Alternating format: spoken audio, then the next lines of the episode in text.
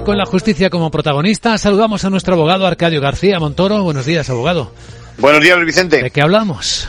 Pues por un lado vamos a hablar de esa justicia de proximidad, que es como calificó nuestro ministro, unas oficinas que dice que va a poner en marcha para que todos tengamos más cerca ese servicio de la justicia, más cerca aún que nuestros tradicionales partidos judiciales.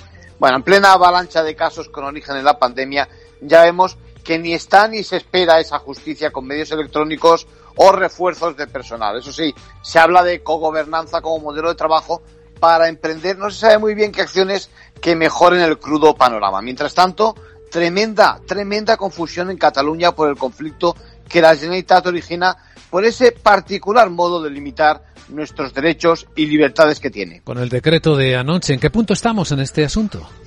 Pues eh, es muy sencillo. El estado de alarma, la ley de estado de alarma, estación y sitio, bien que permite perfectamente que un presidente de comunidad autónoma pueda solicitar al gobierno esa declaración de estado de alarma para todo o parte de su territorio en estos casos de crisis sanitarias. Es el gobierno quien puede declarar ese estado de alarma. Lo que pasa es que el señor Torra no quiere hacer esa petición y por lo tanto las resoluciones que dicta, que ojo, no son una simple, un simple cordón sanitario, sino que afecta gravemente la libertad de los ciudadanos, posteriormente, repito, posteriormente no son ratificadas por los jueces que cumplen con su misión de aplicar nuestra ley que ofrece sus garantías. En conclusión.